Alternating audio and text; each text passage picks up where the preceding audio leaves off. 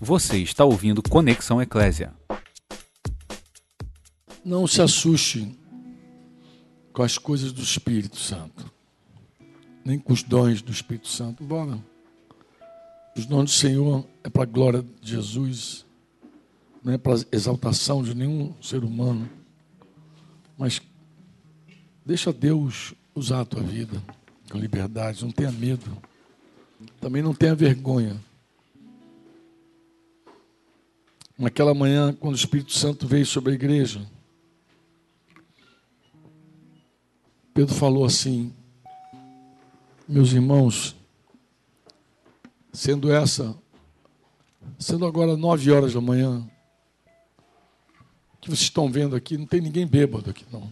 Ninguém está bêbado. Bem, imagina, para dizer não tem ninguém bêbado, que, que, que cena era aquela? O que, que eles estavam vendo? O que, que as pessoas estavam vendo ali no meio daquela gente?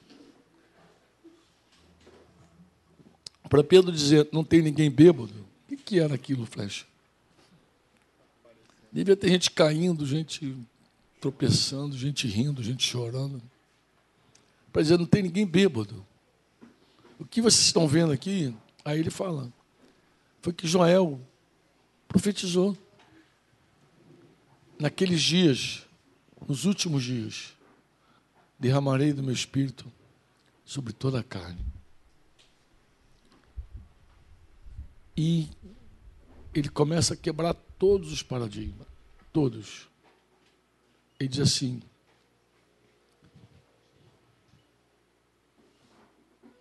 Meus filhos, minhas filhas, velhos, jovens, e até sobre os escravos. Vossos filhos e vossas filhas por que vossos Por que isso era tão importante? Porque a mulher, até aquele momento, era nada. Era propriedade do homem. O homem podia ter uma, podia ter mil mulheres. Ela vinha na relação dos bens do homem. Não cobiçarás a casa do teu próximo. Não cobiçarás o jumento do teu próximo. Não cobiçarás a mulher do teu próximo. Estava ali, junto com a jumenta do próximo, a mulher. A mulher não era digna de nada. No templo de Jerusalém, havia um lugar reservado para a mulher, até hoje. Até hoje.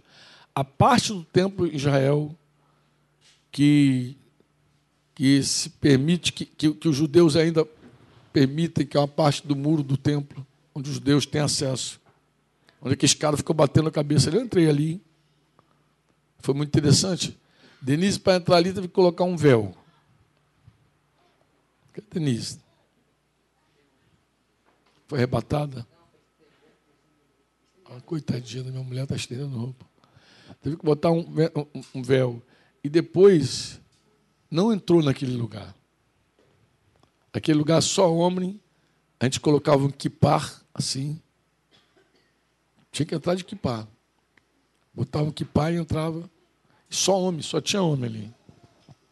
Nos muros de Jerusalém, ali onde ficam ministrando ali em direção ao templo, só homem. Mulher não. Por que não? Porque até hoje mulher é mulher. Então, eu disse, vossos filhos e vossas filhas. Ou seja, não tem sexo. Não tem sexo, sai.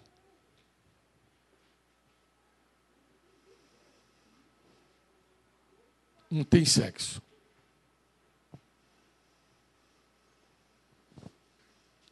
Depois diz: vossos velhos sonharão sonhos, vossos jovens terão visões. Outro problema dos judeus. Os judeus, eles criam que tudo estava com os velhos os velhos é que, de verdade, se Deus quisesse usar alguém, tinha que usar um velho. Quero velho, entendeu? O que é um jovem? O que é um jovem de 18 anos? O que é um jovem de 20 anos, 22 anos? O que é um jovem? 17 anos, 18. O Quem é que tem 17 aqui? 17 anos. Você, você não, Tiaguinho. Tiaguinho não tem 17. Ah, bem. Falei, pô, 17 anos. Só se for de convertido, sertão. Rian. Quem mais? Gente com 17 aqui não tem? 16. Ah, é verdade. Achei que tivesse 17. 18. Quem é que tem 18? Aí. O que é um jovem de 18 anos para eles? Nada. É um tolo.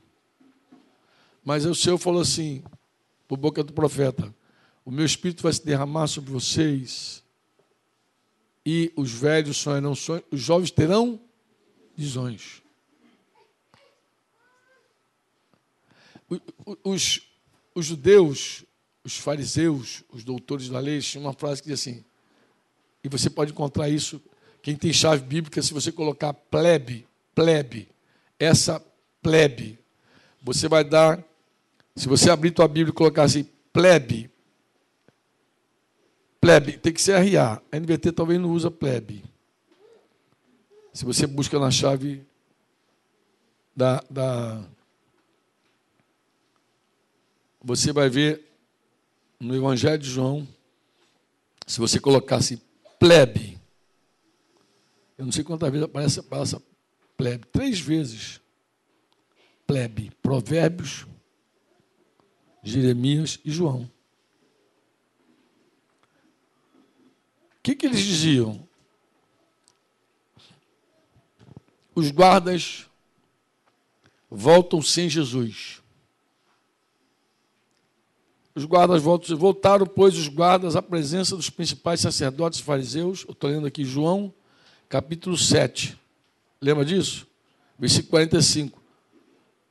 E estes lhe perguntaram: Por que não o trouxestes? Responderam eles: Jamais alguém falou como esse homem. Replicaram então os fariseus: Será que também vocês foram enganados? Porventura creu nele alguém dentre as autoridades? Ah, olha que coisa interessante. Eles questionavam, porventura creu nele alguém dentre as autoridades? Cria. Nicodemos chegou de noitinho escondido lá, lembra? Ele estava lá no, no, meio dos caras, dos entendidos, lembra disso? Mas ele, ele escondeu por isso. Ele falou assim, por acaso, ele está dizendo o seguinte, por acaso alguém que tem entendimento, que estuda teologia, que conhece a Bíblia, alguém por acaso entendido, creu nesse cara? Aí diz assim: quanto a esta plebe, quanto a esta plebe, vê aí o versículo, o que, diz? O que, que essa plebe é? O que, que é, amado? O que, que é a plebe?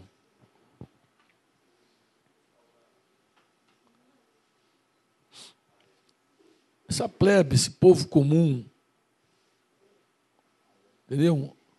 Não é, não é autoridade, não governa, são os governados. Essa plebe são os governados. É a multidão desprezada, ignorante. É um populacho, como diz em português, a gente costuma dizer.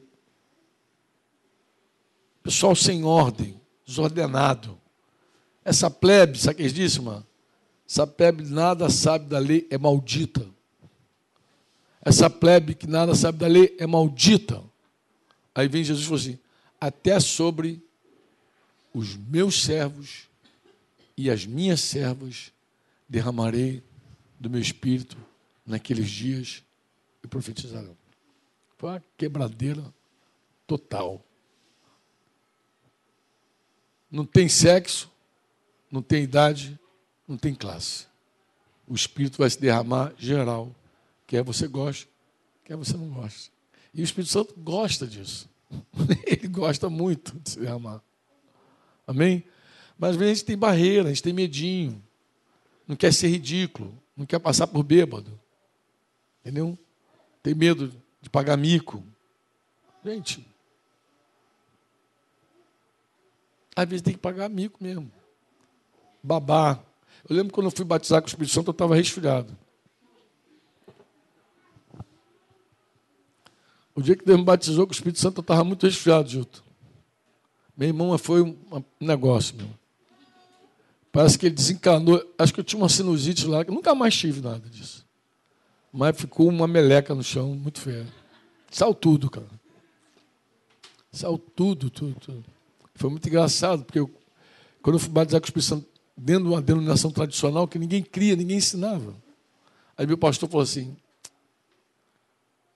já no final da reunião, eu estava chegando, eu, tava, eu não estava na reunião, eu estava evangelizando. Passei lá, ele pediu para orar, quando eu fui orar, acabou. E ele falou assim, mandou um, um cara lá que estava no púlpito lá orar por mim. E o cara desceu assim rapidinho, quando ele foi pôr a mão, foi batizar com o Espírito Santo também. Aí mandou outro, foi batizar com o Espírito Santo também. Ficaram uns 5, 6 batizados com o Espírito Santo no mesmo dia, cara. Ninguém chegava perto e falou, deixa para lá. Denise nem queria dormir comigo depois. Ficou com medo, cara. Deu medinho. Deu medinho. Mas tem gente que tem bloqueio, né? Fica com medo do ridículo tal.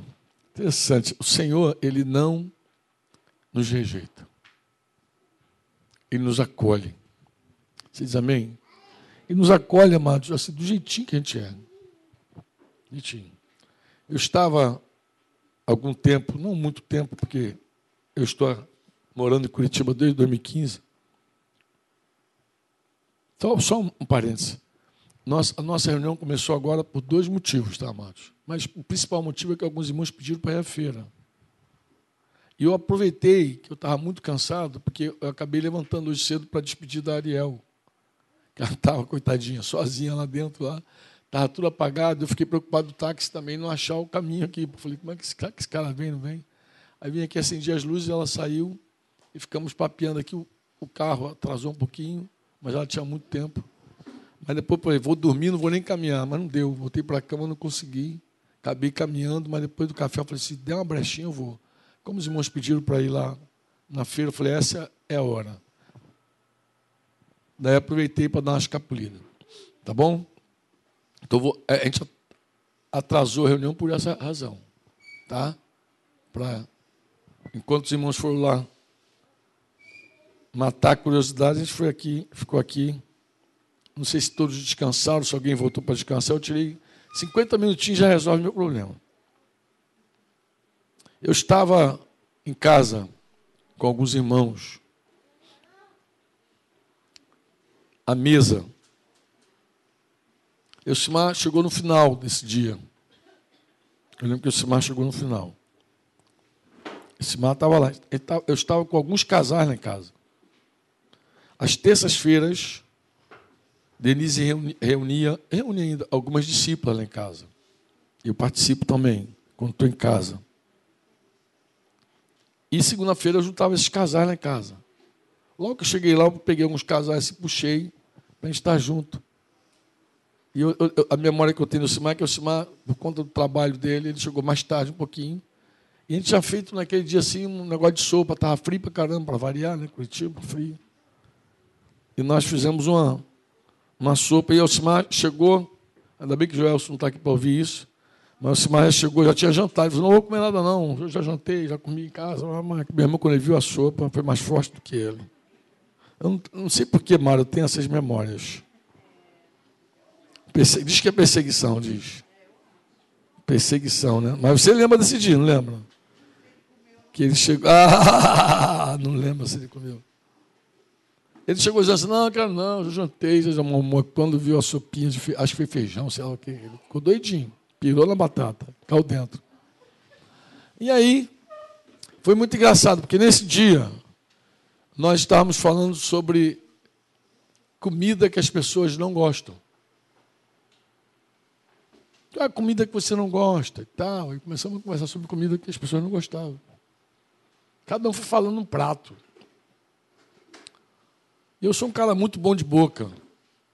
Embora hoje eu tenha restrições, mais por conta da saúde do que por conta do paladar. Eu nunca fui um cara de paladar apurado.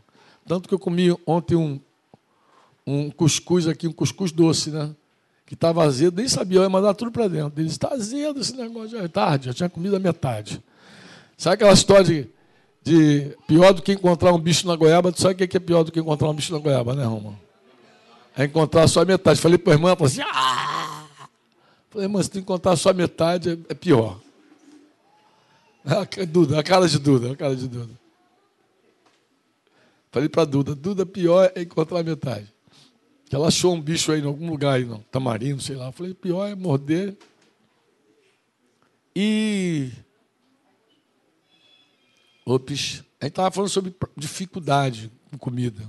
Qual o prato que você não come? Todo mundo ia falando, pelo papo. E eu falei de um, do único prato que me assusta no mundo, que é um prato chileno, tal do cozimento. Porque é um prato já me assusta na hora de fazer o prato.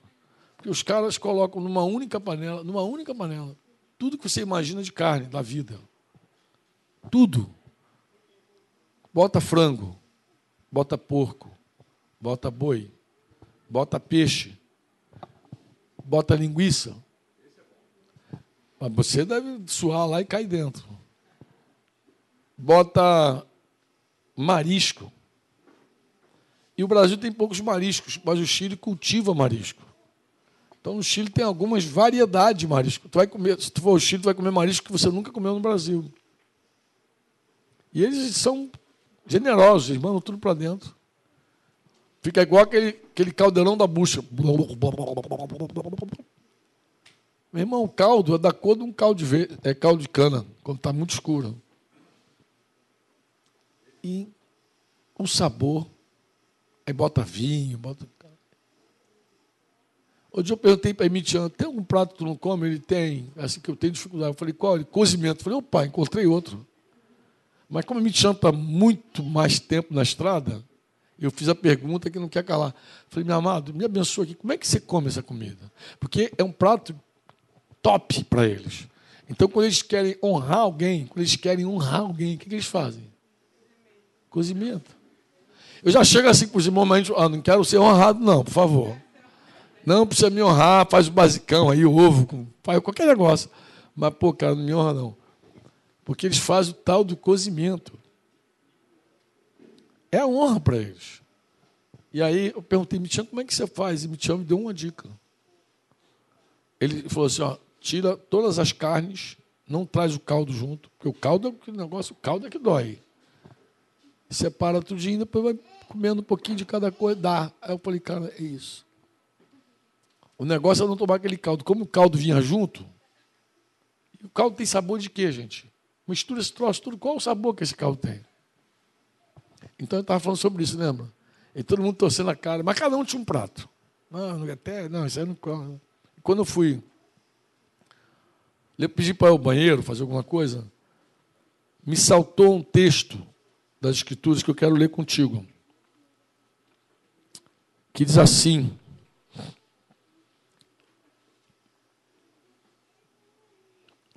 Romanos, capítulo de número 15, versículo 7. Eu não sei como está a NVT, mas a RA diz assim: portanto, portanto o que, amados? Esse portanto liga uma frase, concorda comigo? O Deus da paciência e da consolação vos conceda o mesmo sentido de uns para com os outros Estou lendo o versículo 5. Segundo Cristo Jesus, para que concordemente e a uma voz glorifiqueis ao Deus e Pai de nosso Senhor Jesus Cristo. Portanto, acolhei-os uns aos outros, como também Cristo nos acolheu para a glória de Deus.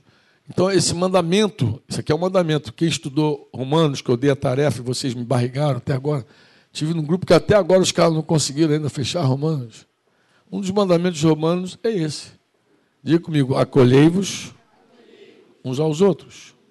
Acolhei-vos uns aos outros. Mas não é uma acolher qualquer. É acolher uns aos outros como Cristo nos acolheu, para a glória de Deus. Tem um modelo aqui. Ele diz: ó, você tem que acolher como Cristo acolheu. E aí, eu achei estranho, porque eu estava indo para o banheiro, o pessoal estava lá ainda falando de comida. E eu falei, Senhor, por que, que esse texto veio ao meu coração?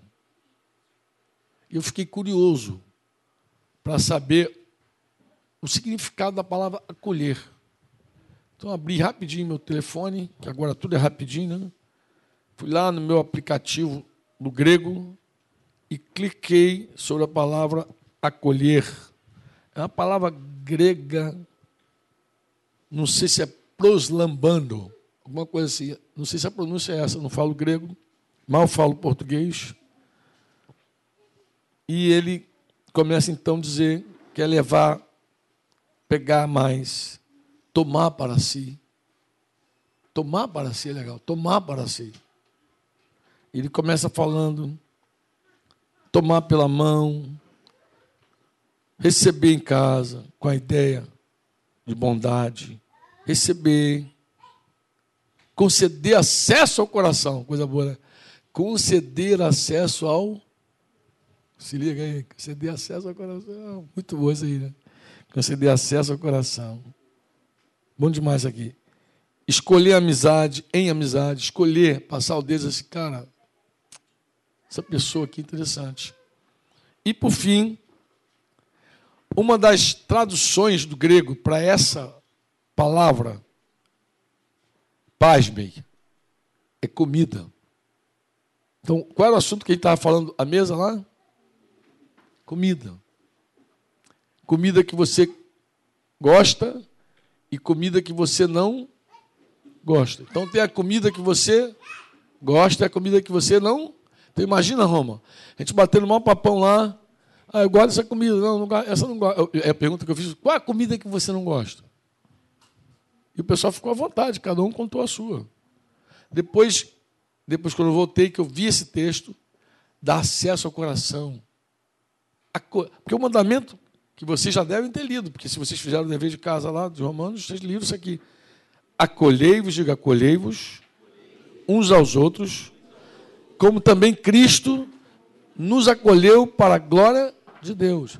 E quando eu cliquei na palavra acolher, veio essa tradução magnífica aí que eu li para você. Eu quero ressaltar: dá acesso ao coração. Dá acesso ao coração. Por que dá acesso ao coração? Porque dar acesso ao coração é muito difícil. A gente dá acesso à casa. Recebe em casa, mas não no coração. Tem irmão, irmã, pessoas que são difíceis para a gente engolir. É tão difícil de engolir, mas tão difícil, que a gente costuma dizer assim: pô, Fulano não passa na minha garganta. Estou até aqui com Fulano, gasgado. Você engasga com alguém quando a pessoa não passa na tua garganta, você não, não, não engole ela. Eu não engulo Fulano. Que expressão interessante, né? Eu não engulo Fulano. Se eu pudesse parafrasear esse texto, a minha paráfrase ia ser assim: engolem uns aos outros como Cristo nos engoliu para a glória de Deus.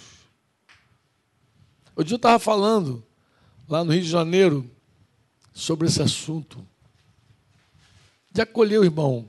Gente, sabe qual é o texto que Deus usou para falar com um determinado irmão que estava em crise com outro? Sabe qual é o texto que Deus usou para falar com ele? Vou, Vou falar com você para você ver como Deus trata esse assunto. Ele tinha, tinha um irmão lá brigado com outro. Tipo aquele fight que rolou com aqueles dois cabeçudos aqui, né? ontem, lembra? Tinha um cara travado. E o irmão fechou o coração para o outro. Estou de brincadeira, mas às vezes a pessoa fecha o coração para o outro com coisa à toa. E fecha mesmo. Esse cara é marrento. Esse cara é marrento. Ah, não engulo ele. E aí o irmão indo para casa, o texto que o Espírito Santo usou para confrontar ele, eu achei assim muito legal. Muito legal. Qual foi o texto? Foi o texto que Jesus falou com Pedro. O que Jesus falou com Pedro? Pedro estava na casa de um homem chamado Alexandre, lembra? Eu acho que o almoço estava meio atrasadinho, a luz não estava lá, o negócio atrasou. Ele subiu no terraço da casa lá, não sei o quê, foi fazer algumas orações, falar com Deus. E aí ele teve uma madorminha. Sabe quando o cara está com a barriguinha cheia, que dá aquele só que ele estava com a barriguinha vazia, ele ia estar cansado também. Entrou em estado alfa, assim. E quando ele entrou em estado alfa, ele teve uma visão. Qual a visão que ele, que ele tinha? Ele teve, ele viu um lençol com vários animais, lençol, animais que para os judeus era um prato impuro. Para os judeus era uma comidinha que eles não comiam. Era como se fosse nossa conversa ali à mesa. E o lençol desce e a voz fala com Pedro. O que a voz fala com Pedro? Mata e come. Não precisa pegar, não, está aí no lençol. Mata e come. E o que Pedro respondia para a voz? Oi? Eu não como nada impuro. Como assim? Esse prato eu não como. Tá, veio errado, veio cozimento. Não quero cozimento, quero pastel de carne, de preferência. Esse prato eu não como. E aí, novamente, o lençol sobe. Aí a gente fica assim brincando, né? O lençol sobe e o anjo fala para o Senhor: Olha, ele não quer comer, não. Aí o anjo, aí o Senhor diz: Desce de novo o lençol lá. Aí desce de novo o lençol, aí fala com ele assim: Mata e come. O que, que ele responde de novo? Não, vixe, vixe, como é que eu vou comer esse negócio? Eu não como isso, não, isso é impuro, eu sou judeu desde criança. E o lençol sobe. E mais uma vez a visão veio, mais uma vez a palavra foi a mesma. Qual é a palavra? Mata e come. E o cara estava com essa palavra, mata e come, quando ele me ouviu dizer que acolher era como comer alguém. O que, que ele entendeu na hora? O que, que ele entendeu na hora? Que ele não comia, não engolia mais aquele irmão. Por que, que Deus deu essa visão a Pedro? Vou ajudar vocês. Vou ajudar vocês. Deus deu aquela visão a Pedro porque Deus queria salvar uma família de gentios. Já havia enviado um anjo lá na casa de, de um gentio e era um gentio especial para Deus. O anjo chegou lá já visitando Cornélio, dizendo como Deus se agradava daquele cara. E disse assim: Olha, as tuas orações, digo orações, as tuas esmolas, de esmola, se tornaram um memorial diante de Deus. Deus está feliz contigo. Mas obra não salva ninguém. Vocês sabem disso. Sabe ou não sabe? Então, o anjo, o anjo se, se obra salvasse alguém, o anjo teria dito: por conta das tuas esmolas e das tuas orações está salvo. Mas como obra não salva, o que, que o anjo falou para Cornélios? O que, que ele falou? Vai chamar Pedro. Vai chamar Pedro. Mas aí Deus se antecipou. Deus está sempre na, na frente. Quem acredita nisso? Tu acredita? Tu acredita? Deus vai na frente. Deus vai na frente. Tu crê que Deus vai na frente? Deus vai na frente. Deus vai. Deus vai, ser igual a experiência da estrada lá do, do assentamento São Judas. Tu, ah, não dá, tá ruim. Quando você chegar lá, estava linda e maravilhosa. Eu sei que foi por causa do, do aniversário do avô do prefeito, mas Deus usa tudo. Ele vai na frente e vai aplanando os caminhos. Quando você tem que restaurar alguma coisa com alguém, pedir perdão, confessar algum pecado, pode crer, Deus vai na frente. Quando você tem que abençoar, Deus vai na frente. Deus nunca está na retaguarda. Deus na frente. Então, quando Deus falou com Pedro aqui, Pedro, é o seguinte: se liga. Desculpa, quando falou para Cornélio, o anjo, olha, o, o Pai se agradou das tuas orações, o Pai se agradou das tuas esmolas, se tornou um memorial diante de você. Vou editar aqui a conversa. Abre parênteses, Deus escolheu salvar o mundo pela loucura da pregação, não pelas esmolas tuas, não pelas orações. Então é o seguinte, vai chamar Pedro.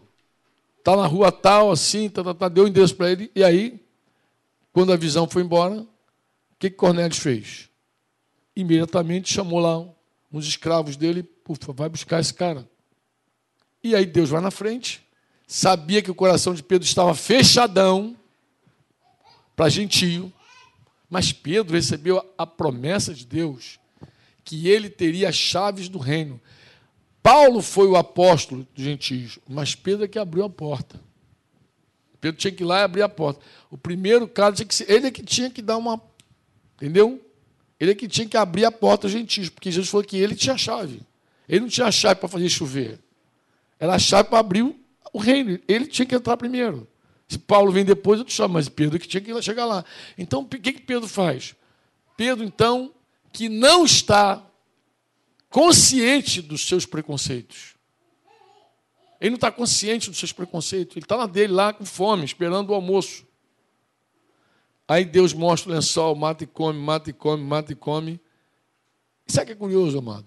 Tem uma música do Flecha que tem uma frase assim: que a mensagem supere o instrumento. Quem já viu essa frase na música do Flecha?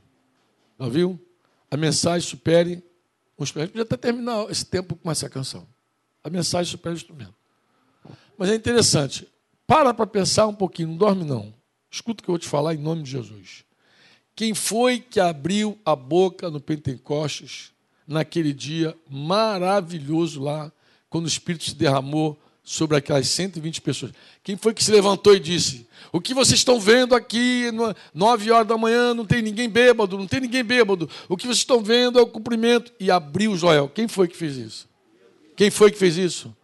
Quem foi que disse? E o meu espírito será derramado sobre toda. Sabe qual é a palavra carne? Ele, etnia, não é sax, é etnia. É todos os povos, toda a gente.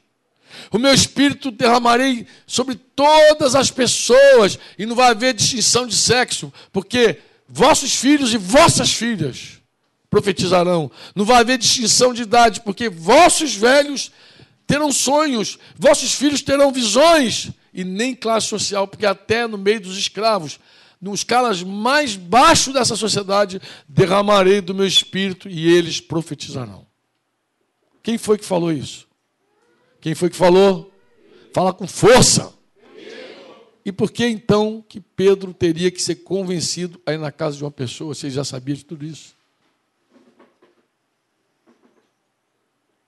Quando os três caras chegaram lá, Pedro pegou e foi lá na casa de Cornélios. Chegou lá sem nenhuma boa vontade. Foi constrangido literalmente a fazer. Chegou lá. Depois teve que se explicar. Vocês lembram da história. Depois que te... lá em Jerusalém pegaram Pedro. Ele teve que se explicar para os apóstolos por que, que ele entrou na casa do gentio. Gentio é tudo que não é judeu. Está lá, leia-se, tudo que não é judeu. Gentio que é? Tudo que não é judeu. Nós somos o quê? O que, que nós somos? Nós somos o quê? Não somos judeus, somos gentios. Então, por que, que você entrou na casa de quem não é judeu? Por que, que tu foi lá no Sergipe? Por que, que tu foi lá no Rio de Janeiro? Por que, que tu foi em Curitiba? Por que, que tu foi em Cabo Frio? O que, que tu foi fazer lá em Cabo Frio, lá no meio daqueles caras lá? O que, que tu foi fazer lá em Laranjeiras? O que, que você foi fazer lá em Belfort Roxo? Olha o nome, Belfort Roxo que, que tu foi fazer lá? Deu uma bronca nele ainda. Tipo, você está se contaminando com essa gente. Aí Pedro teve que contar a história toda.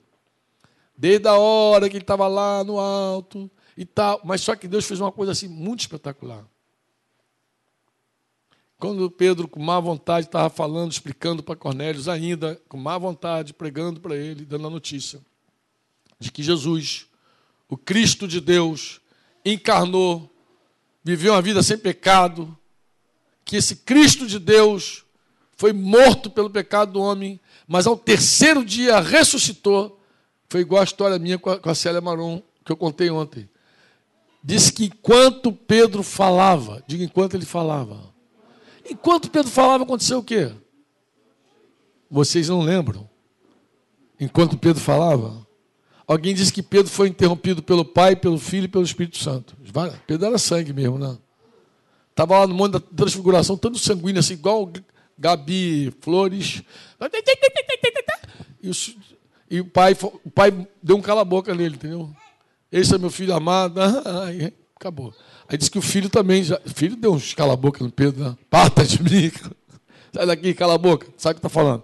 E o Espírito Santo também, ele está falando ainda, falando, aí deve ter se empolgado, como eu senti o Espírito Santo falou, falou, o Espírito Santo não deixou ele terminar, foi lá, batizou todo mundo com o Espírito Santo, acabou.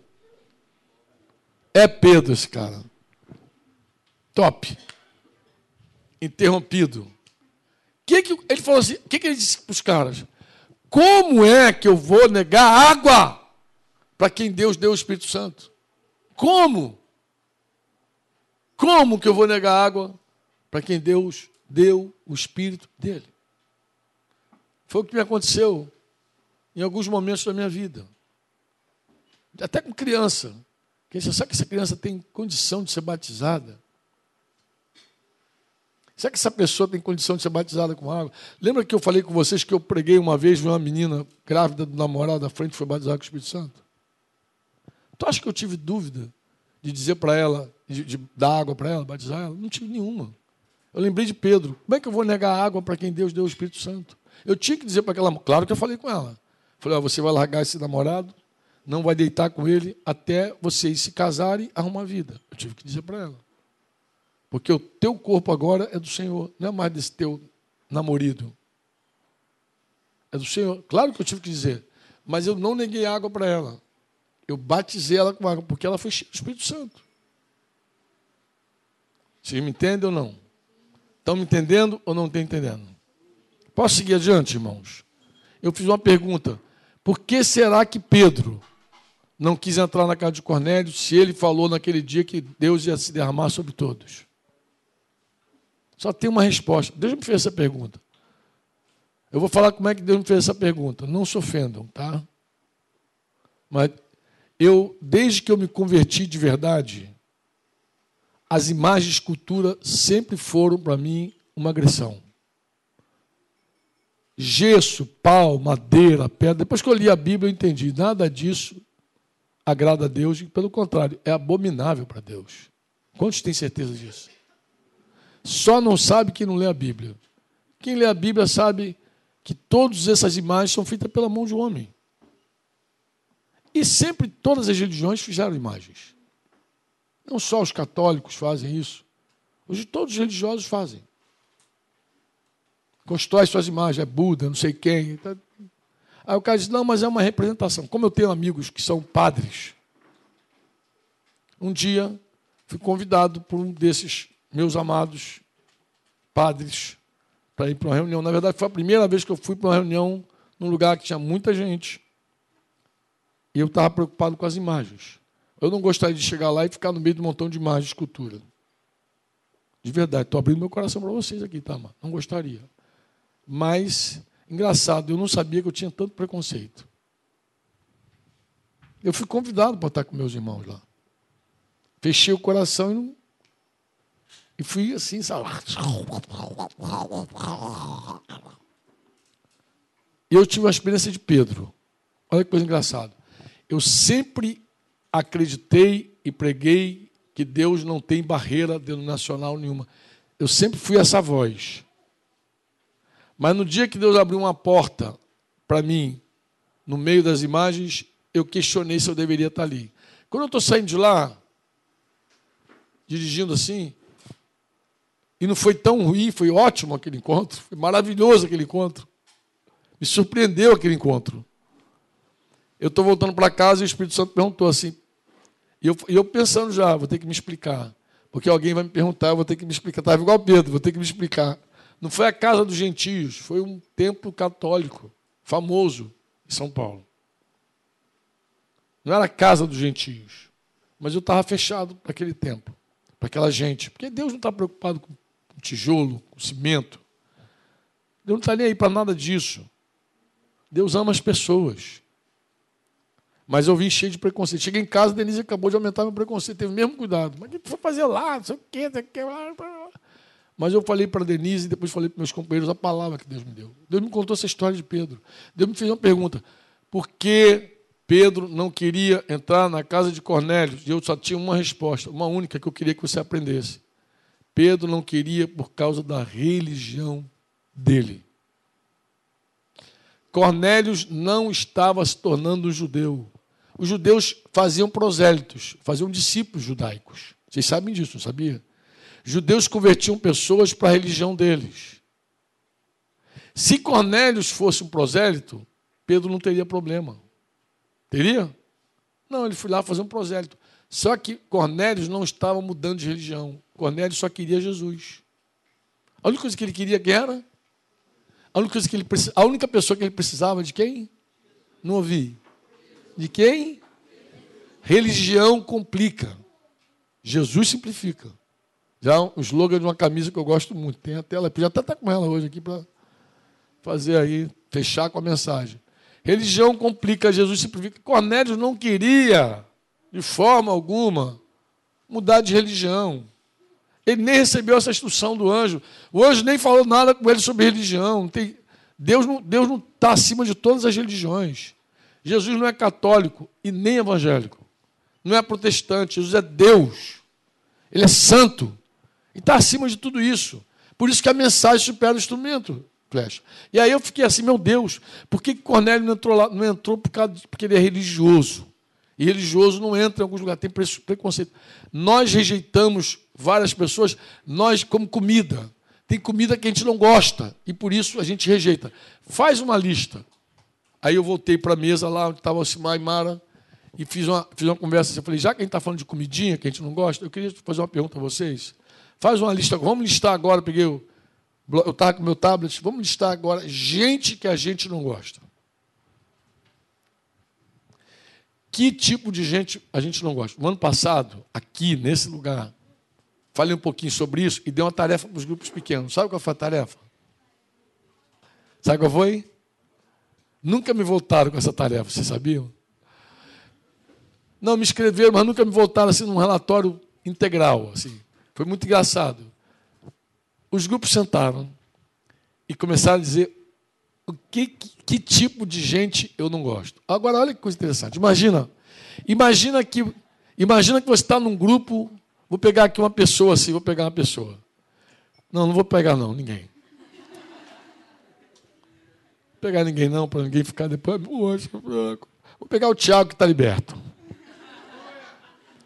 pegar o Tiago que está liberto. Imagina que você está num grupo de um cara, de gente que tem um cara igual o Tiago, milindroso.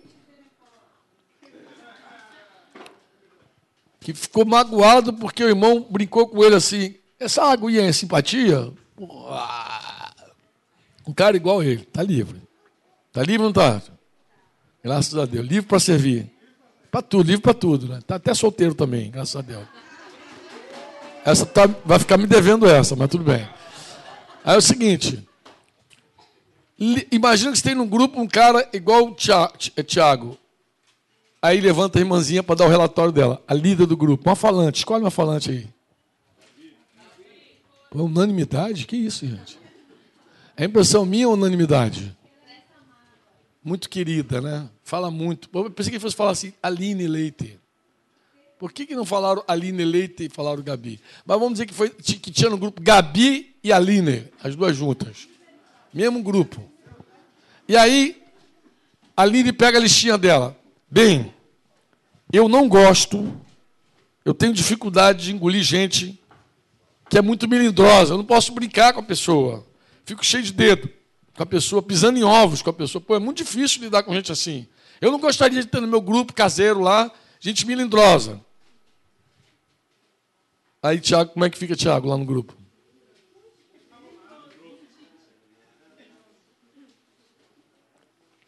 Então, qual foi o relatório que me deram? Não, mas o Tiago tinha a lista dele também. Não, mas ele já tinha a lista dele. O que, que tinha na lista do Tiago? Eu não gosto de gente que fala muito. Eu não gosto de gente que fala muito, tem gente que fala muito. Tem gente que fala demais da conta. Não fala muito, mas quando fala já falou demais. Não gosto. Eu tenho dificuldade de engolir esse tipo de gente. Imagina a listinha. Do... A lista do Tiago tinha não engulo pessoas, não passa na minha garganta gente tagarela. Aí listinha dele. E na listinha da Aline, gente melindrosa. Na listinha da Gabi, uma outra coisa. E aí, o que, que, que os irmãos me falaram? Falando que aquele encontro, aquele grupo pequeno foi muito trágico. Porque foi assim, cada pessoa que falava do tipo de comida, de gente que. Comida, né, de alimento, de gente que não engolia, as pessoas iam se vendo. As pessoas iam se vendo. Tipo, e terminava o grupo difícil, porque dizia, cara, eu estou nessa lista. Eu não fiz só uma lista. Tem gente que não me engole também. Eu tenho dificuldade de engolir, mas eu tenho gente que não me engole. No caso de Pedro, não engolia gentio. Nunca engoliu o gentio, estava claro. Ele nunca engoliu o gentio. Foi lá, profetizou que o Espírito ia se derramar sobre toda a etnia, mas gentio não. Ele, fez, ele falou do que ele não sabia, que ele não cria de fato. Como eu fiz. E aí, no grupinho lá, redondinho, cada um foi falando do tipo. Quem estava aqui o ano passado? Puxa, tinha uma galera. Quem se lembra desse grupo? Como é que foi teu grupo, Lidiane? Tu se lembra? Foi bom? Foi legal? Não foi.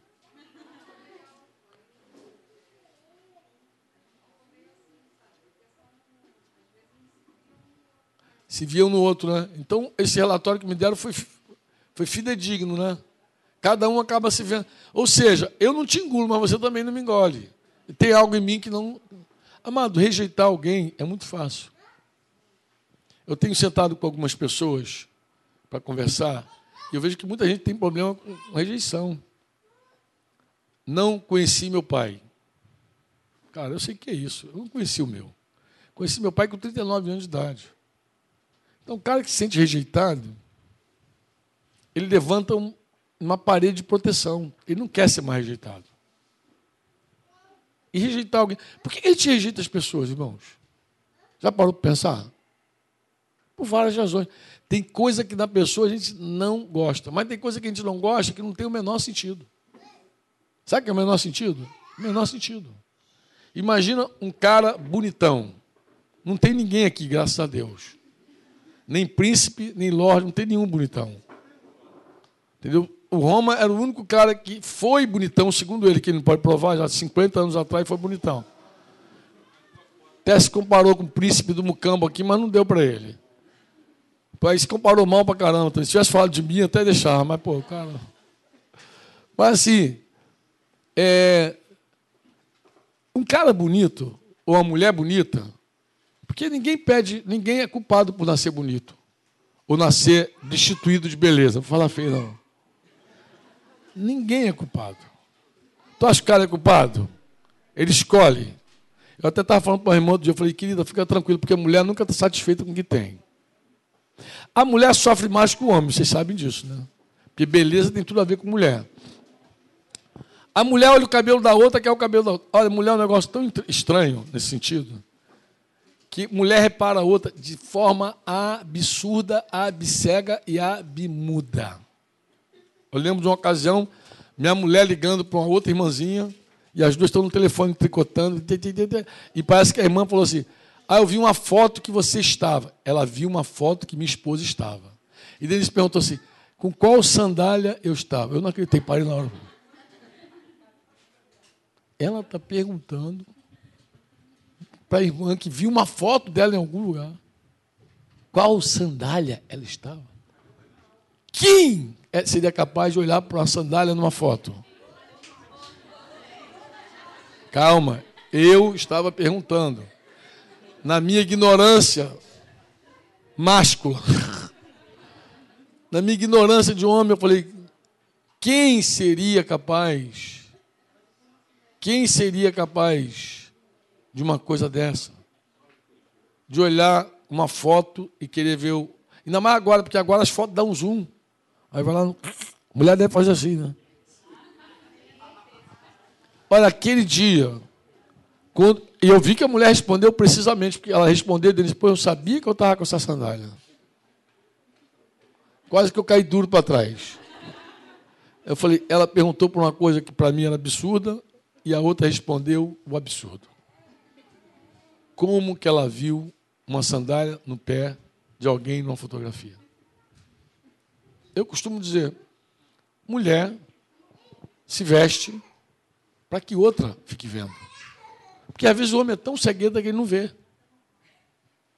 Não repara a roupa. Ela corta o cabelo, ele nem vê. Ah, é, tá, tá, diferente mesmo, deixa eu ver aqui. Ah, mas a outra não. Cortou o cabelo!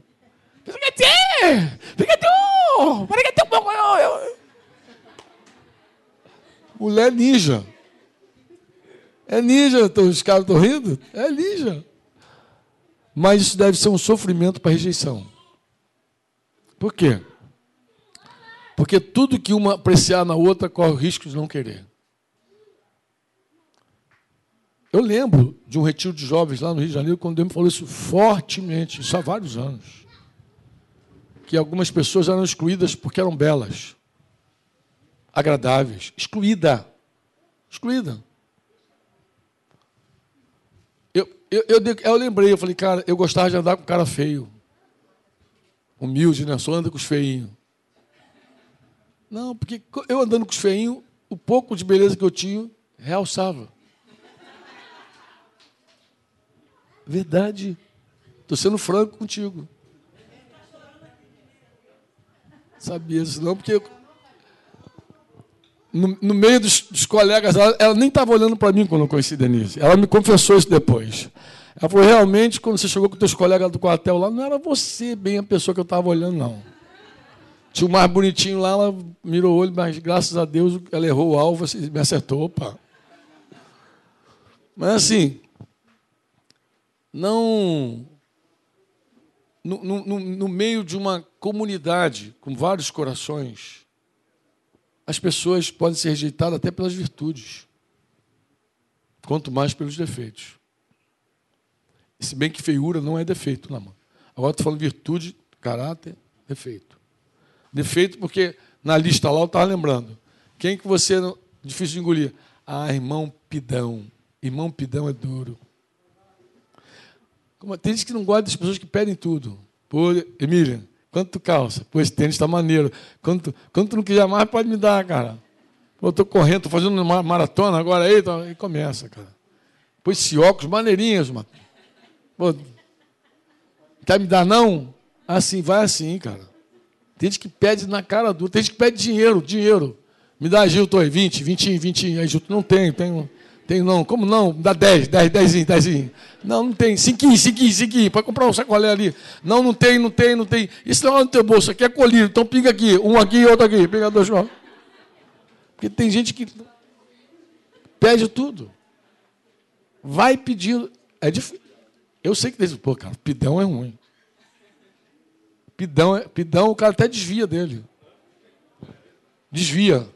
Quando sabe que o irmão é pidão, o cara quer. Ixi, vai aquele irmão, Jesus tem misericórdia. Aí começa os corações se revelarem.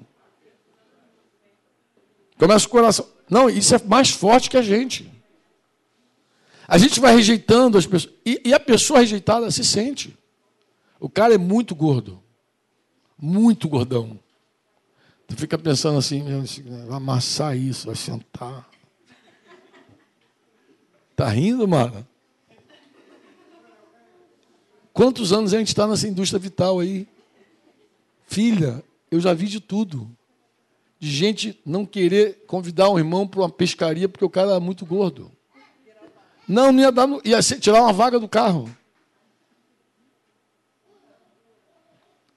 Embora a gente tocou vários assuntos, eu me lembrei de um que foi o mais difícil de tratar. Estava recém indo para Campo Grande, os irmãos não sabiam andar na verdade, eles não falavam com o irmão, eles falavam do irmão. Ainda cometiam esse pecado. E tinha um irmãozinho lá que ele não gostava de tomar banho. Grande, grande. Pensa no cara grande. Fofo. Pensa no cara fofo. Não estou falando do Valtão, não, nem do, do Joelson. Grande, fofo e não, gostava, não era chegada à água. Rio de Janeiro, 40 graus, suor descendo, General. Quando ele sentava no teu sofá branco, ficava aquela impressão digital. Quando ele saía, fazia. Carimbava o teu sofá. Se fosse de pano, as irmãzinhas ficavam desesperadas. Ai, meu sofá, Jesus, não gostava de tomar banho. E o negócio foi crescendo. O pessoal começou a falar entre si, assim, pô, fulano, não gosta de tomar banho, não sei o quê, não sei como é que eu falo, não toma banho. Banho tão importante, pessoal, em lugar quente, né? Tem que tomar muitos banhos, quatro, cinco, sei lá. E os cara, o cara não gostava de tomar banho. E eu falei, Denise, o negócio está difícil, a gente tem que entrar, intervir, conversar. E a coisa piorou quando me falaram, o líder que estava cuidando deles lá. Porque nessa hora é, é, é, um, é, um, discípulo que todo mundo quer, todo mundo quer discípulo, todo mundo quer discípulo. Irmão, manda lá, pô, irmão, quer, vem para cá, todo mundo quer. Até que encontra um desses que ninguém engole. Aí tu fala assim, pô, esse cara mora pertinho da tua casa, tu não quer levar ele, não? Está lá pertinho de você. Aí começa a ficar dadivoso, né? Começa a entregar os discípulos, todo, poxa, está lá pertinho de você, Fabi, leva ela, Fabi. Ela tem, ela tem a tua cara, vai ser uma filha maravilhosa, Fabi. Tudo para se desfazer. Então, já estava desse jeito, até que alguém falou: olha, a esposa está tendo problemas. Por quê? Porque nem para namorar ele gosta de tomar banho. Aí ferrou. Aí lascou. Aí foi uma conversa difícil. Nós aprendemos a não falar das pessoas, mas falar com as. Jesus falou isso. Fala com teu irmão. Fui lá falar com o cara. E Denise. Foi uma conversa difícil, né, Dedê? Terminou com choro. Mas a gente falou, a gente abriu o coração, a gente deu tudo que a gente precisava para ajudar aquela pessoa. Mas, em geral, assim, as pessoas rejeitam por várias razões. Várias razões. Assim como nós somos rejeitados, as pessoas rejeitam. Mas, Franco, eu podia passar aqui, irmão, o dia inteiro falando de várias coisas que a gente não gosta. Mas eu acho que a pergunta melhor não é essa. A melhor pergunta é como, como lidar com a rejeição? Como é que eu lido com um grupo de pessoas que não me quer, que não me acolhe, como Jesus me acolheu, que não me come, que não me engole? Como fazer? Como é que fazer? Eu vou falar para você como eu reagi por muitos anos da minha vida. Todo esse complexo aí, desde criança, coisa toda.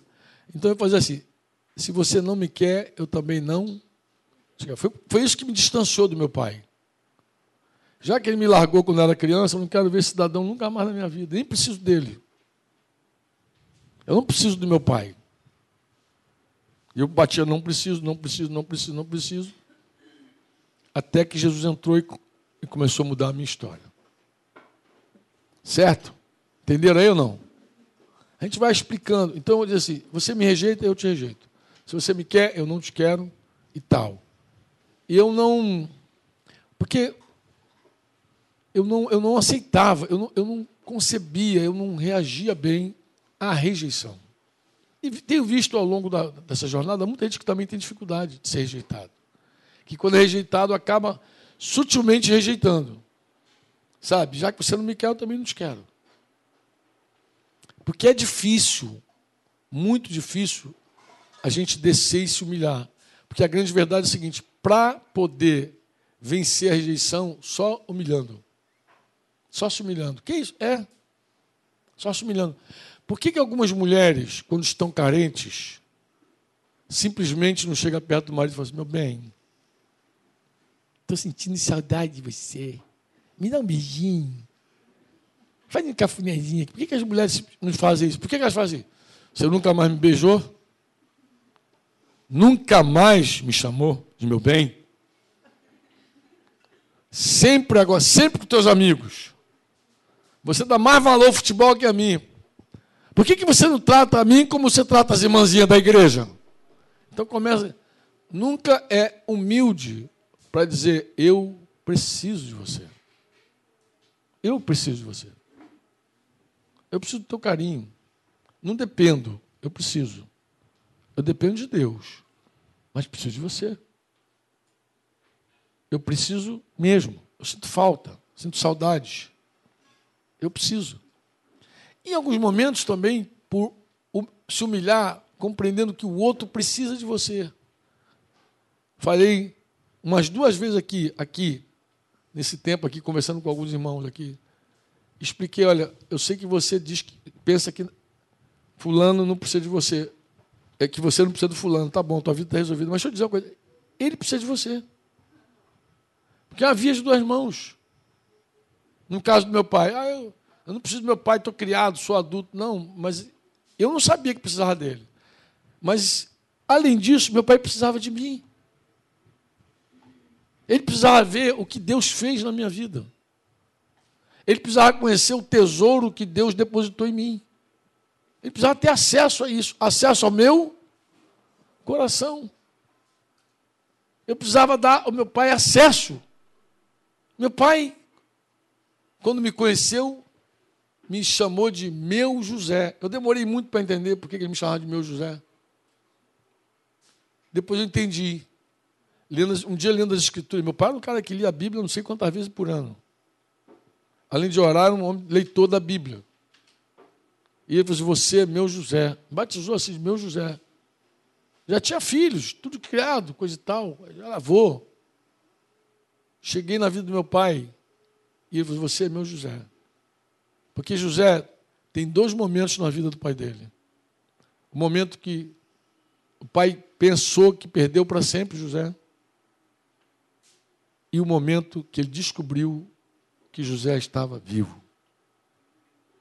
Você sabe o que aconteceu com Jacó no dia que ele reencontrou José? Você sabe? Pesquisa a Bíblia aí. Vou te dar uma cola. Diz que o espírito dele reviveu. O que estava apagado dentro dele. Sabe quando uma moça é violentada, abusada sexualmente, seduzida, e o cara rompe com ela, tira a virgindade dela, coisa e tal. Ela, no primeiro momento, ela pensa que está tudo bem, mas algo rompeu dentro dela. Ela não sabe. Algo se apagou. Algo se apagou. Algo foi destruído dentro dela. O mesmo passa quando a pessoa aborta. Abortou, ela não sabe o que está se passando, mas algo, algo dela se foi. É assim. A vida vai dando esses golpes fatais na gente. E a gente vai se protegendo de tudo que é jeito, e aí a gente passa também a rejeitar. O único caminho para a gente não rejeitar as pessoas que nos rejeitam, o único é descer o vale, é se humilhar. Como é que eu sei disso, Franco? Eu sei, primeiro, por causa do nosso modelo maior. Qual é o nosso modelo maior? Quem é o nosso modelo? O modelo dos modelos. Quem é? Jesus Cristo. O que, que Jesus falou para uma igreja inteira que havia rejeitado ele? O que, que Jesus falou, Franco? Você se lembra do Apocalipse 3? Lembra não? A igreja de Laodiceia, o que, que ele falou para Laodiceia? Era uma igreja autossuficiente, porque a autossuficiência rejeita também. Ó, deixa eu falar uma coisa para você. Eu tenho um querido filho, um irmão muito amado, a quem eu devo muito. Esse irmão era pobre, pobre, pobre, de marré, marré, marré.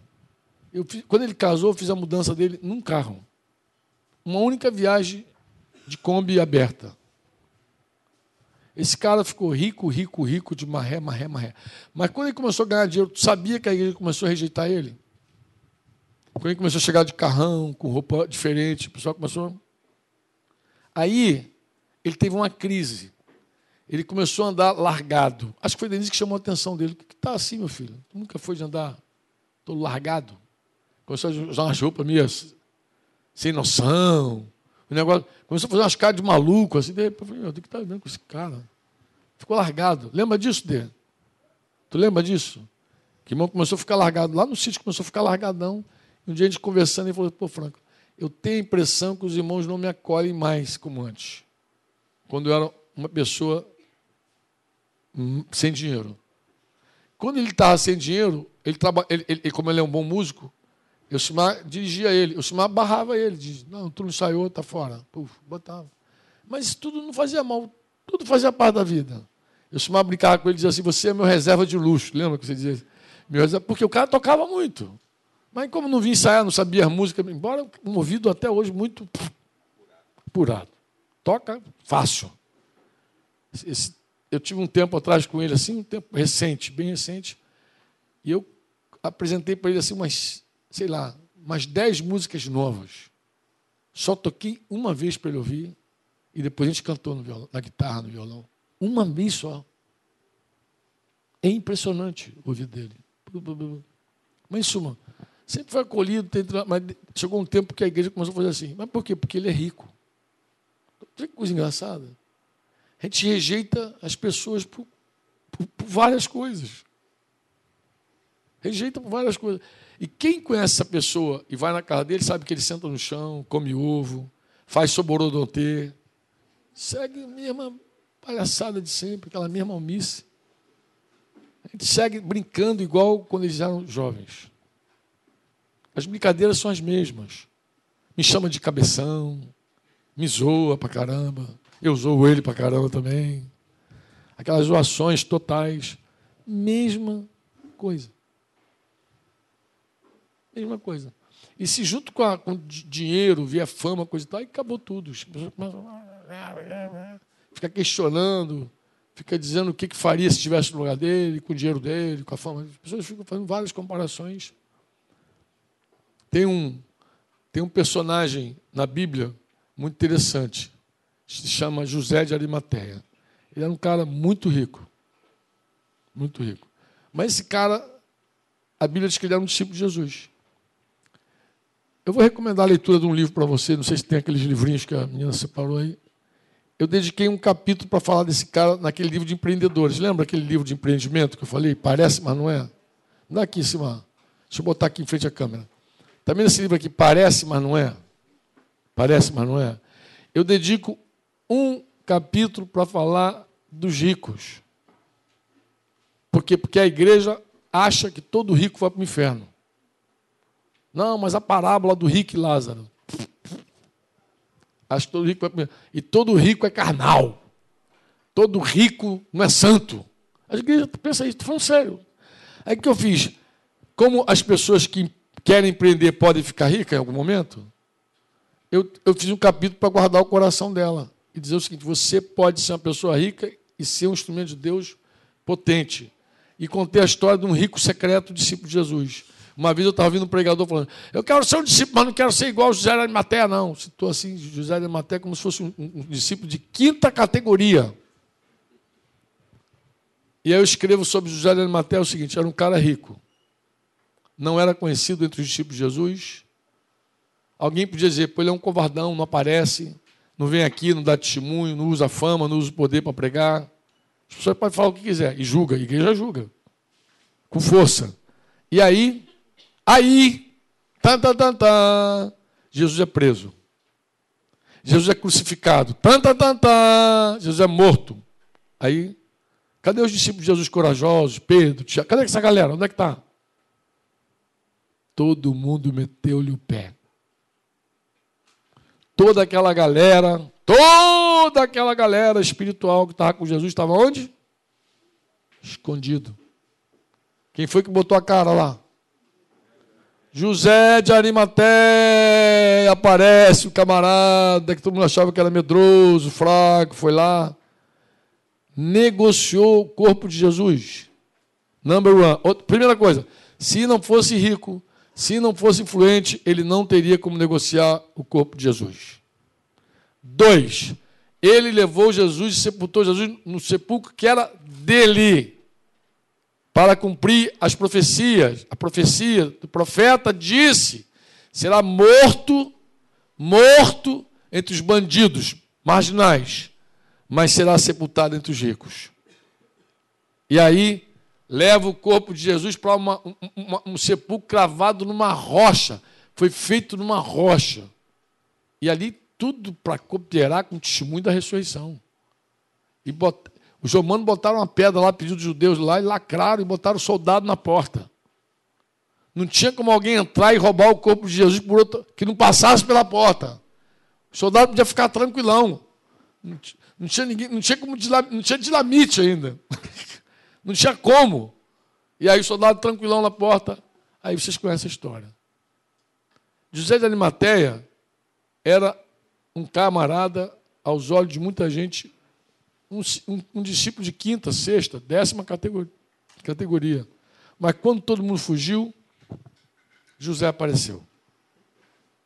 O que a gente precisa, eu falo para esse meu amado irmão, filho, querido irmão meu, eu digo para ele, filho, não se preocupa com o que as pessoas falam. Se você tiver claro que está pronto para a hora de Deus, então seja uma flecha que acerta o alvo. Porque um dia Deus pode querer usar você. E junto com José de Matéia, eu coloco a história de um incrédulo. Eu, eu, eu, faço um paralelo com um cara incrédulo chamado Oscar Schindler. Tem um, um filme famoso sobre ele. Qual é? A lista de Schindler. Esse camarada que usou a mão de obra dos judeus na Segunda Guerra Mundial para ficar rico, e ficou muito rico, ele também, na hora certa, na hora H, foi um instrumento de Deus para salvar a vida de uma multidão, sei lá quantos judeus aquele cara salvou. E gastou todo o dinheiro que ligou com os caras, salvando os caras. Porque dinheiro tem que ter propósito. Dinheiro tem que ter propósito. E eu estou falando de rejeição. Preciso terminar aqui o que eu comecei com vocês. Como reagimos à rejeição? Como é que alguém deve reagir à rejeição? Eu digo para você: se humilha. Por que me humilhar? Porque é assim que você vence. Como é que eu sei? Olha Jesus sendo rejeitado pela igreja de Laodiceia. Por que a igreja de Laodiceia rejeitou Jesus? Ele, ele explica. Era uma igreja que ficou morna. Não era fria nem quente. Era uma igreja que se achava rica e próspera e que não precisava de coisa alguma. Jesus falou para aquela igreja: olha coisa vocês não sabem que são infeliz, miserável, pobre, cego, está nu. Se estão nus. Eu aconselho a comprar de mim ouro purificado pelo fogo, então será rico. Compre também roupas brancas, para que não se envergonhe de sua nudez, e colírio para aplicar nos olhos, a fim de que, a fim de eu corrijo e disciplino aqueles que amam. Eu gosto muito dessa frase. Oh, glória a Deus. Diz: Eu corrijo e disciplino a todos os que amam. Guarda isso. Guarda isso. Porque assim, ó. Um coração de um pai só se converte ao coração do filho quando ele se humilha com o filho. Um coração do filho só se converte ao coração do pai quando ele se humilha para o pai. E quando eu digo se humilhar para o filho, não é reter a vara. Jesus se humilhou, mas não reteve a autoridade dele. Ele falou: Eu vou corrigir vocês. Porque eu sou pai de vocês. Quer ver um cara que disse assim: Sede meus imitadores como eu sou de Cristo? Quem falou, quem falou isso? Quem falou isso? Você sabe o que, que Paulo escreve aos Coríntios? Primeira carta? Ó, vocês têm uma panelinha aí, que eu sei. Tem os, os de Paulo, prefere Paulo. Tem os de Apolo, prefere Apolo. Tem os que preferem Pedro e tem uns caras que só preferem Jesus que não aceita a paternidade de nenhum homem. Ah, não tem paternidade. Ah, que mané homem. Sou de Jesus e pronto, não quero papo com homem. Então, essa raça toda que está aí dividida, Paulo, Paulo poderia dizer, eu não vou lá, o que eu vou fazer lá? Os caras não me preferem. Tem um grupo lá que me prefere, então vou lá e vou dividir essa igreja, vou ficar só com os que me preferem. Se fosse hoje, isso era certo. Se fosse hoje, a igreja estaria mais uma vez dividida. Se fosse hoje. Mas não nos dias de Paulo. Não o cara que viu Jesus e disse: Saulo, Saulo, porque me persegue. Esse não. Esse perguntou assim: Jesus está dividido?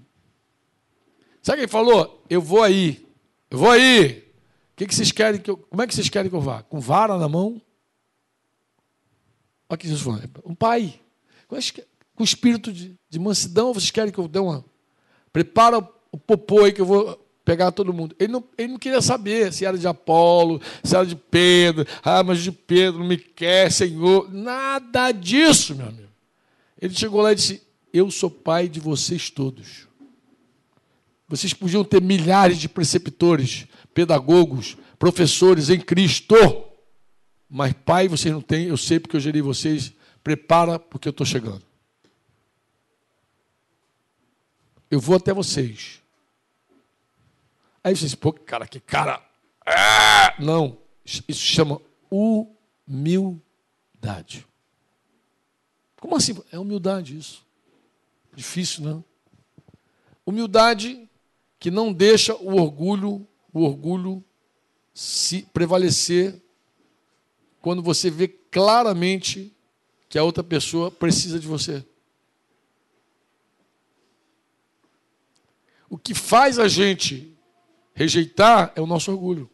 Você não me quer, José? Eu também não te quero. Rejeito na hora. O que faz eu querer você, mesmo você me rejeitando, é a humildade. Se você me aceitar, mesmo eu não te querendo, é a tua humildade que faz isso. Porque o orgulho cospe. O orgulho escarra. O orgulho põe para fora da boca. O orgulho exclui. Ah, fulano não. O orgulho é assim. Mas por que, que ela te fez? Ah, me fez muito mal, ela não me quer. E você vê isso em Jesus. Olha Jesus falando. Preste atenção. Estou à porta e bato. Se ele está à porta e bate, ele está onde, irmão? Do lado de dentro ou do lado de fora? Olha só, se você tem dúvida. Se você ouvir minha voz e abrir a porta, entrar, entrar, onde é que está Jesus? Fora. Quem botou ele para fora? Quem foi que expulsou? Quem falou, sai? Quem foi que botou ele para fora? Quem foi? Foi o diabo? Quem foi? Fala sério, quem foi? A própria igreja, pô. Com a sua autossuficiência, não precisa de nada, aqui a gente tem tudo, eu tenho plano de saúde, se eu precisar. Nem pede oração, tem plano de saúde, pô. Vou no médico, tem tudo, toda suprida, a igreja é toda suprida. Não busca Deus para nada. Aí vai, vai excluindo, não ora mais, não invoca mais o Senhor, não tem intimidade, não depende dele para nada. Tu se basta. Tu se basta, você não tem necessidade de nada. Eu vou falar aqui você, você é um pobre, miserável, cego, nu. Eu vou falar para você, você está muito pobrinho. Quer saber? Você precisa de mim. Quer saber? Eu te vou te corrigir. Mas é o seguinte, antes de te corrigir, estou batendo aqui a porta. Se alguém, do meio dessa galera toda, ouvir a minha voz, e a... como é que ele estava batendo a porta, irmão? Como é que Jesus estava batendo a porta? Ele estava batendo a porta por meio dessa carta aqui. Essa carta, ela ele dando diagnóstico da galera, os caras achando que estava rico, ele deu o diagnóstico, você está furado. Vocês têm uma visão equivocada sobre vocês mesmos ele corrige aquela visão torta e ele está batendo a porta. Com essa carta, com essa mensagem de João, eu estou dando uma chance para vocês me ouvirem. Eu estou à porta batendo. Se você ouvir minha voz e abrir a porta, entra, juntos faremos o quê? Uma refeição, uma ceia, como amigos. Vê se não é assim com a gente.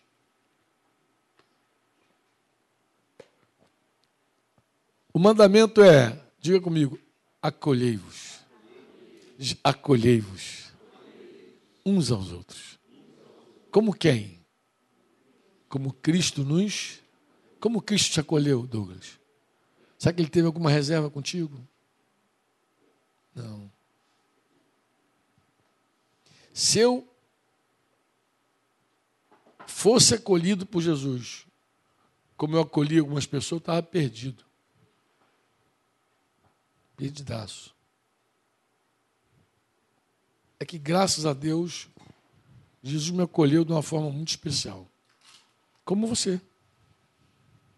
Você foi acolhido com todas as tuas perebas. Ele te acolheu. E espera que a gente faça o quê?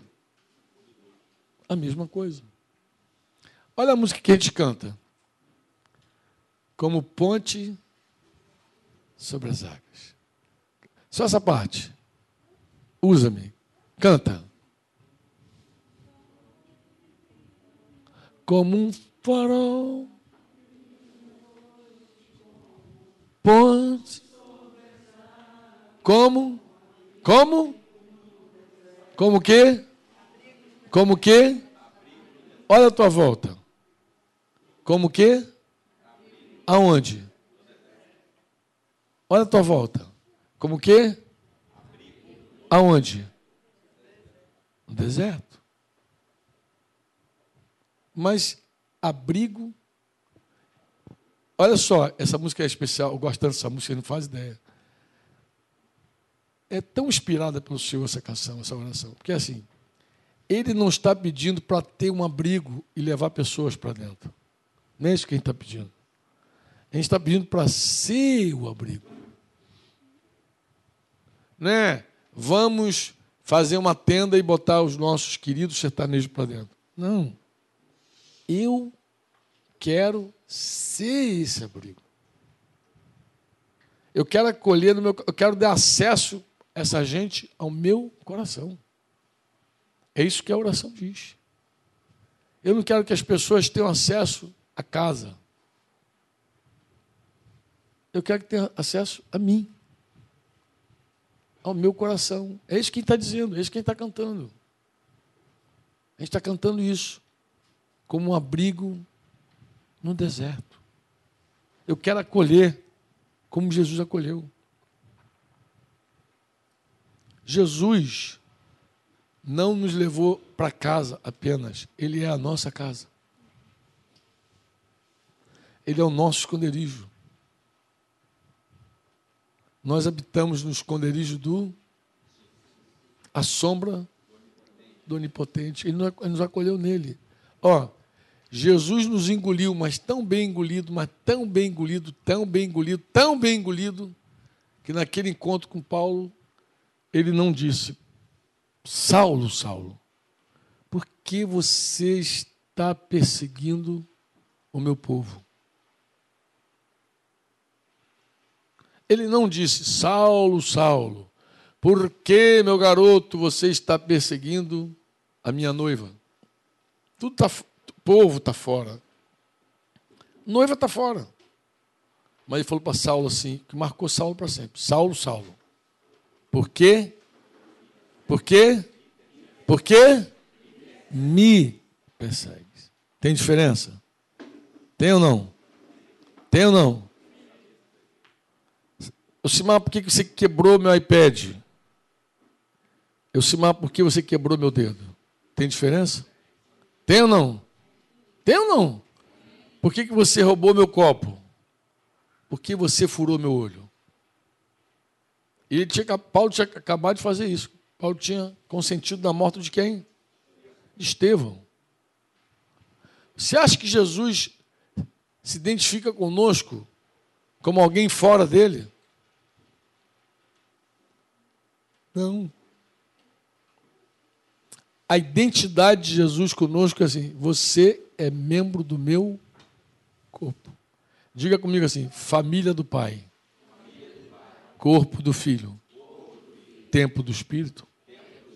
Isso é igreja. É a família do Pai. É o corpo do Filho. É o templo do Espírito. Por que rejeitamos? Está aí uma boa oração para hoje. Eu falei para o Flecha cantar aquela canção, mas a gente tem que fazer duas orações. A primeira é, é a, é a oração da Nelly. Você não conhece a oração da Nelly, não? Sondami. Aquele sotaque francês. Sondami. Heavy. Sondami. Essa tem que ser a primeira oração nossa. Amém? Depois a gente canta Azimuth. Que é outra oração. São duas orações. Então a gente vai terminar com essas duas orações. Sonda-me. Nelly, sonda-me. Sonda-me por quê, Franco? Sonda-me, Senhor, para ver se eu há em mim algum caminho mau. Vê se eu rejeito alguém. E se eu rejeito, eu quero saber por que, que eu rejeito. Por que, que algumas pessoas são, me são tão difíceis? Parece cozimento. Por que, que tem gente que eu não acolho como outra? Eu não sei se você luta com isso. Eu luto.